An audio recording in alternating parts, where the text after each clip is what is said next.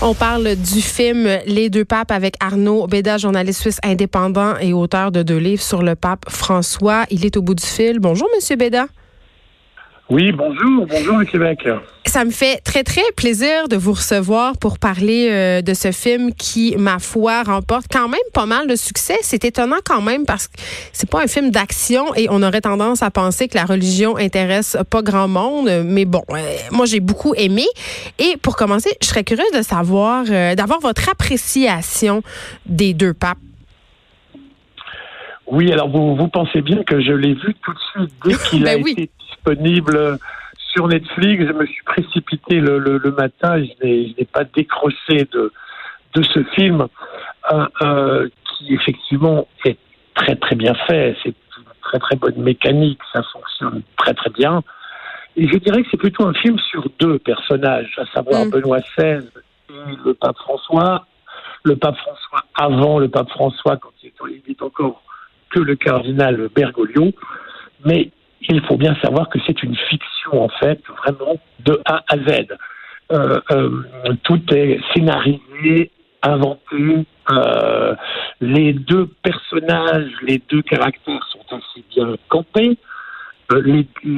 Malgré quelques petites erreurs et parfois un peu, ça tourne un peu à la caricature pour les deux. Et, et, et puis, euh, comment dire, euh, on a surtout deux, deux merveilleux acteurs, Anthony Hopkins, euh, passé d'Hannibal Lecter à Benoît XVI, Oui, bon, faut le faire. performance remarquable. Mais, mais c'est ça, vous, vous avez dit qu'il y avait certains éléments peut-être plus caricaturaux, lesquels, par exemple?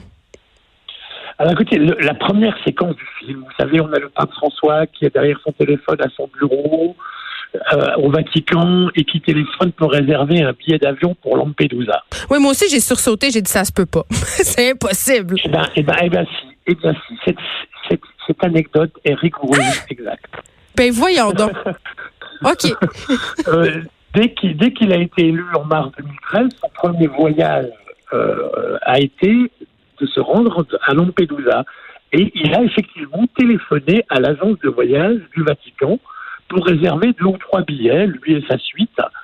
Et euh, on, on- lui dit, ça père, ça ne se passe pas comme ça. Oh non. Cette anecdote est, est rigoureusement exacte. Et je me suis dit, le film commence très très bien parce que je savais l'anecdote authentique. Mm.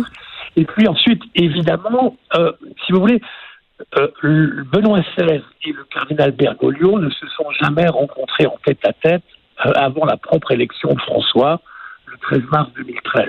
Oups. Euh, ils se sont croisés, ils ont échangé quelques mots, mais euh, euh, tout cela repose sur une pure fiction. Tout cela est rigoureusement inventé.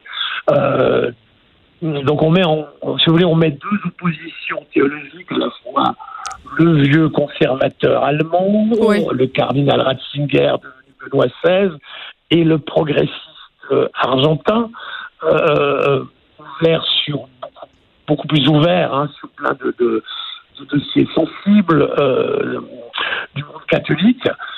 Euh, mais en fait, euh, cette opposition, dans les faits, n'a jamais eu lieu. Il a de, tout, tout, tout ce qui est dans ce film n'a jamais existé. Ben oui, puis je me disais, euh, bon, évidemment, euh, toute cette histoire euh, qu'ils auraient séjourné à la résidence d'été du Vatican et qu'il y aurait eu des beaux moments dans le jardin, je comprends que c'est inventé, mais euh, je me, après coup, quand j'ai vu le film, je me suis dit, mais tout de même, quel formidable outil de propagande pour le Vatican, pour propagande positive, bien évidemment, quand on sait à quel point l'Église catholique est impopulaire en ce moment par rapport notamment à toutes ces histoires de scandales sexuels. Donc, c'est quand même une, un tour de force là, que ce film pour l'image de l'Église? Oui, alors effectivement, euh, par exemple, sur le, le, le- problème des, des abus sexuels, de la pédophilie en Mm. Église, euh, on caricature un peu le rôle de, de Benoît XVI. Il, il a hérité d'un d'un dossier que Jean-Paul II n'a pas traité vraiment avec célérité. Et puis, il a quand même, c'est lui qui le, le, le, le premier a entrepris les, les, les grandes réformes, la tolérance zéro, euh, qui a pris à, à bras le corps euh, notamment toute la problématique de, la pédophilie dans les légionnaires du Christ. Hein. Euh, on, lui fait un peu un mauvais procès. Il a quand même fait beaucoup, Benoît XVI, sur le dossier de la, de la pédophilie. Mais évidemment, il fallait creuser un peu les, les fossés, parce que vous retrouvez de vraies phrases prononcées par Benoît XVI, de vraies phrases prononcées par le pape François dans, dans, ce film. C'est ça qui est assez génial. quand vous connaissez bien un peu les, déclarations des uns, de l'un et de l'autre, vous retrouvez des, des, des, phrases quasiment mot pour mot de, discours ou d'interviews euh, données par l'un ou par l'autre. Et au niveau euh, des faits, je veux dire, du processus euh, de sélection des papes, est-ce que on est collé sur ce qui se passe réellement au niveau rituel au Vatican? Parce qu'on voit, il y a plusieurs. il y a plusieurs... Oui, les séquences du conclave sont assez exactes. Sont assez exactes. Ça s'est effectivement passé comme ça. Euh, on sait que pour le, le, conclave qui a vu l'élection de Benoît XVI à la mort de Jean-Paul II, on sait que euh, Bergoglio, le cardinal Bergoglio, est en position 2, euh, a fait la course en tête pendant un bon moment avec le futur Benoît XVI. Mm. Et ensuite, il a fait nom de la tête et que Benoît XVI a été élu. Ensuite, effectivement, le, conclave de 2013 euh, l'opposition avec Scola, etc. Tout, tout, tout est, est, est, assez bien rendu dans cette ambiance de la, de la chapelle Sixtine. On n'arrive pas à imaginer, je crois, ce qu'est un conclave. Un cardinal me, me l'a raconté. Il m'a dit, vous savez, dans ces moments-là, on arrive dans la chapelle Sixtine, on a évidemment quelques noms en tête, quelques idées en tête, et puis on arrive, et en fait, c'est Dieu qui décide pour nous. On peut avoir des opinions complètement changeantes une fois qu'on est assis. Et je lui demandais, mais ça dure des heures, c'est très long, qu'est-ce que vous faites? Il dit, il y a un silence, on prie, tout le monde prie. Vous savez, il doit y avoir quelque chose d'assez fou dans, ces conclaves qui malheureusement ne seront jamais filmés, jamais, euh, vu que c'est secret, hein, totalement secret, même si ensuite les cardinaux sont des, certains cardinaux sont des grands bavards et, et là, c'est une partie de, ce qui s'est réellement passé. Bon, OK. Donc, euh, est-ce qu'il y a des erreurs tout de même euh, dans le film? Est-ce qu'il y a des choses qui, quand vous avez vu ça, euh, Monsieur Béda vous a dit complètement, mais ils sont à côté de la plaque, c'est pas du tout comme ça que ça se passe? Alors, il y a, y a, alors pas, pas, pas sur le conclave, mais par exemple sur d'autres choses, il y a des choses qui m'ont fait sourire, par exemple. Par exemple. Euh, quand, quand, quand, on parle de la, la fiancée du pape euh, et qu'on l'appelle Amalia, mm. alors Amalia, euh, c'est une histoire que je connais bien. J'en parle dans mon premier livre, François l'Argentin. Euh, euh, cette fille est une mythomane. C'est une vieille dame qui habite à côté de la maison natale, celle qu'on a d'abord pensé être la maison natale, dans le quartier de, de, de Flores, sur la rue Membriard. Et c'est une, une vieille femme, certes, charmante, mais que les, que les, qui, est sortie de chez elle euh, le, jour de l'élection, les journalistes qui étaient devant cette maison, c'est la voisine, et elle a commencé à raconter une histoire, une histoire euh, complètement fausse, qui n'a été par euh, aucune preuve, et tout le monde, il y a eu des articles entiers en 2013, Amalia, la fiancée du pape. Tout cela est complètement inexact. Et je j'ai pu démonter cette histoire assez facilement. Et quand j'ai vu l'histoire d'Amalia, évidemment, ça m'a fait sourire. autre petit détail, le football, le football. Oui, le pape François est un grand fan de football, est supporter de l'équipe de San Lorenzo. Euh, euh, mais non, il ne regarde jamais les matchs à la télévision parce qu'il a décrété il y a 20 ans qu'il ne regardait plus la télévision. Il écoutait les matchs à la radio. Hmm. Et même les, les derniers matchs euh, son entourage m'a confié que les derniers matchs, vous savez, de la Coupe du Monde, hein, où, l'Argentine a été en demi-finale, etc., puis en finale, il ne les a pas regardés à la télévision. Préférait la prière. OK. Euh, oui. revenons maintenant dans le monde réel. On sait euh, que le pape François a célébré son 83e anniversaire, si je ne m'abuse, il n'y a pas si longtemps.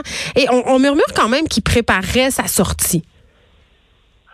Alors effectivement, c'est une rumeur qui court, mais je dirais peut-être un peu euh, un peu plus qu'une rumeur, peut-être une probabilité, parce que les vaticanistes, vous savez, les vaticanistes, ce sont les journalistes en poste à Rome, au Vatican, mm. accrédités auprès du Saint-Siège, euh, euh, sont des personnes attentives qui, qui ont observé qu'effectivement le pape, par exemple, n'a pas annoncé de voyage à l'étranger pour l'année 2020.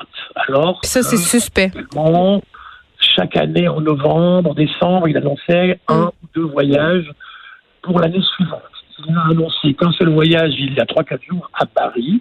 C'est en Italie, donc c'est pas un voyage vraiment à l'étranger. Et un autre probablement en mars euh, à Assise, toujours en Italie. Aucun voyage à l'étranger. Et quand vous savez qu'il faut entre 4 et 6 mois au pays étranger pour préparer un voyage, on se dit c'est quand même un peu bizarre. Hmm. Autre élément, il a deux secrétaires particuliers auxquels il a, donné euh, le- leur congé. Deux secrétaires particuliers qui, ont, qui sont en congé depuis euh, le 31 décembre 2019, depuis quelques jours. Euh, il y a différents éléments comme ça qui, mis les uns derrière les autres, peuvent laisser penser qu'effectivement, il va renoncer dans les semaines, les mois à venir. Et lui-même a ouvert la porte à ça. Il a été interrogé dans, dans, dans l'avion, dans ces fameux vols. Vous savez, quand il rentre de l'étranger, il donne une conférence de presse. Et il a été interrogé. Il a dit que le moment venu, s'ils se sont euh, euh, atteints par les, les, les, les handicaps de l'âge, etc., il renoncera, comme, euh, comme Benoît XVI. Oui, parce que Jean-Paul II est resté un petit peu longtemps. Arnaud euh, Béda, journaliste suisse indépendant, auteur euh, de deux livres sur le pape François, euh, François seul contre tous, François l'Argentin. Merci beaucoup de nous avoir parlé des deux papes. Et là, je, suis un peu déçue de savoir que que c'est pas nécessairement vrai que euh, Bergoglio et Ratzinger ont partagé une petite pizza. Dans le film, il y a cette scène très belle où un employé du Vatican sort de la chapelle Sixtine pour aller leur chercher une pizza dans une boîte en carton. Et là, on voit les deux gars qui mangent leur pizza, boivent euh, ce qu'on suppose être une liqueur, euh, tu sais, un moment de vraie vie. C'est pas vrai, mais quand même, c'est un excellent film et je vous enjoins à le regarder. Et même si vous êtes fanatique de films d'action, je vous le dis là, c'est vraiment excellent. De 13 à 15. Les effrontés.